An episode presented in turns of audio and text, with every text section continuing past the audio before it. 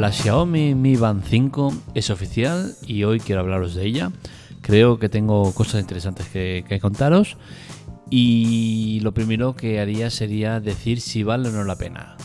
Y la respuesta a esto es eh, que sí, porque han incluido alguna novedad que, veníamos reclamando desde hace tiempo pero no porque es una línea muy continuista y si ya tienes una pulsera eh, anterior a esta, no creo que valga la pena el cambio. Pero bueno, eh, hay matices y, creo que hace falta explicarlo para que, se entienda todo bien y, mi visión sobre la pulsera.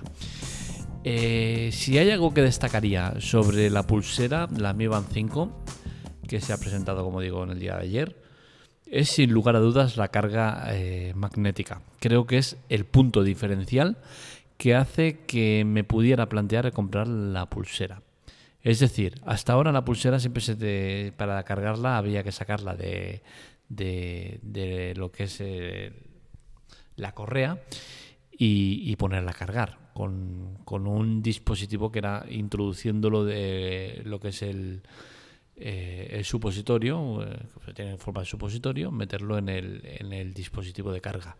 Esto, a mi modo de ver, era malo. Pese a que la carga de, de una Mi Band es cada muchos días, dos semanas, tres semanas incluso, eh, no deja de ser un sistema malo que hace que la correa sufra mucho, una correa de caucho que, que no es de gran calidad, pese a que dura bastante tiempo, eso hace sufrir a la pulsera, ¿no? Entonces, eh, no era un sistema que yo entendiera que fuera correcto. Em, de hecho, siempre he estado en la misma dinámica de decir que el sistema de carga debería ser otro.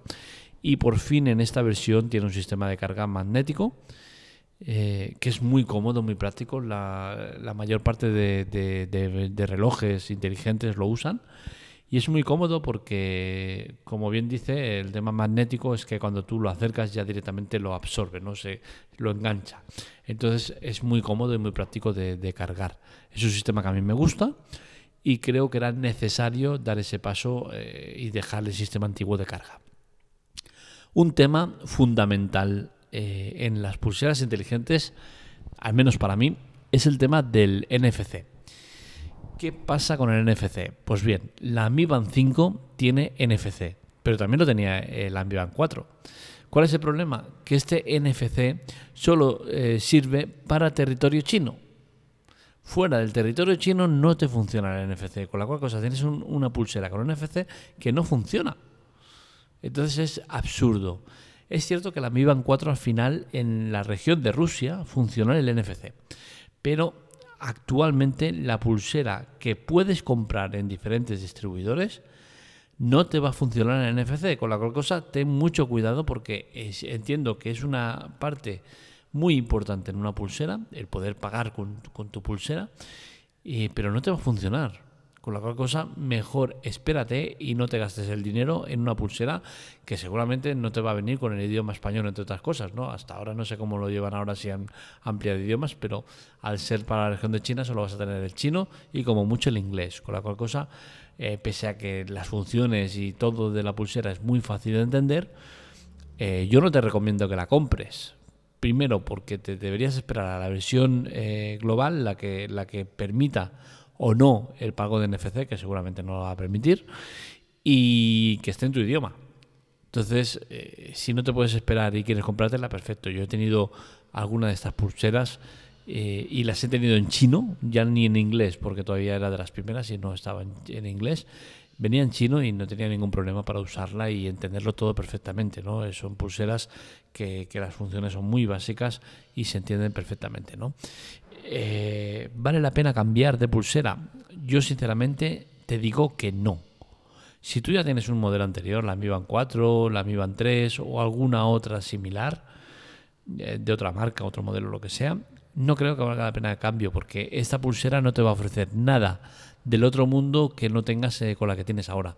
Es cierto que han aumentado en precisión, han mejorado los, los sensores, todo lo que tú quieras, pero al final todo eso yo lo veo muy secundario, ¿no? Sí que es cierto que a veces, pues mira, el tema de los pasos te interesa, tal, pero al final la pulsera es para que te lleguen los alertas y no está tan pendiente del móvil y todo lo demás es que es muy secundario, o al menos yo lo veo así, ¿no? Con la cual cosa mm, no apostaría por, por, un cambio teniendo ya una.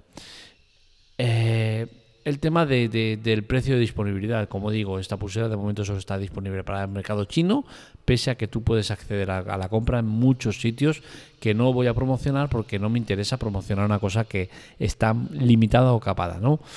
Eh, el precio es de unos 35 euros al cambio. Yo no pagaría más de 40 euros en una tienda eh, de, terceros que te la vendan porque realmente no creo que valga la pena pagar mucho más por ella. Es cierto que la pulsera en su global está muy bien, es una pulsera que, que, que es guay, no está guapa. Eh, pantalla color, la han hecho gana más grande, eh, la pantalla eh, tiene muchas funcionalidades, todo lo que quieras, pero ya os digo, el tema de NFC no va, o sea que a mí lo principal no funciona. Es cierto que, vale, yo también tengo un teléfono que es el, Samsung Wear Watch, o no sé cómo se llama ya, Samsung Galaxy Watch, y pese a que tiene NFC, tampoco puedo usarlo. Entonces, esto también tira un poco por tierra mis, mis, mis, argumentos, mis pensamientos, ¿no? Pero el tema es bastante diferente, ya que eh, en mi reloj sí que puedo usarlo. El problema es que no lo puedo usar porque tengo un iPhone. Y iPhone y Samsung no se van bien, me hacen la pirula y pues al final acabo sin poder usar la funcionalidad.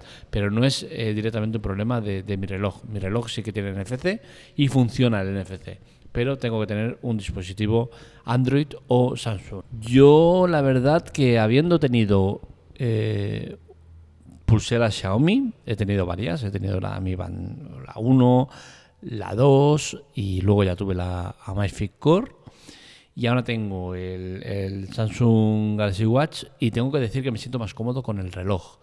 ¿Por qué? Porque a nivel funcionalidades tiene muchas más, a nivel eh, capas de personalización tiene muchas más, mucho más adaptadas o adecuadas y al final eh, me acabo sintiendo más cómodo, ¿no? Pero sí que es cierto que con la pulsera tenías ese plus de, llevarla puesta y olvidarte de que la tienes y poder acceder a, datos como notificaciones, control de sueño, eh, pasos. Que, son datos que están bien, ¿no? Eh, entonces, en funcionalidad, en llevarla y tal, la pulsera entiendo que es muy cómoda y muy práctica, pero yo me siento más cómodo con el reloj.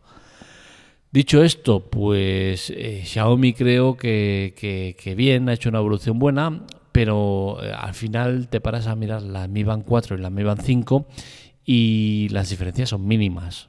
Entonces, eh, va haciendo la evolución que vemos habitualmente, ¿no? que es una evolución correcta, pero sin ser demasiado eh, rompedora o, revolucionaria.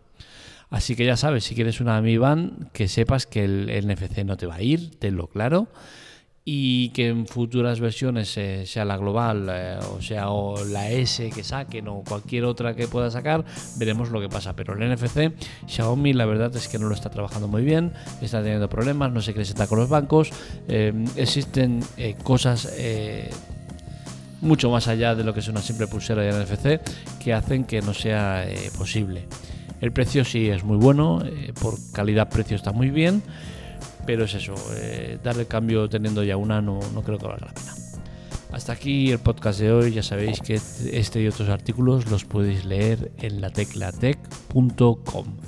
Un saludo, nos leemos, nos escuchamos.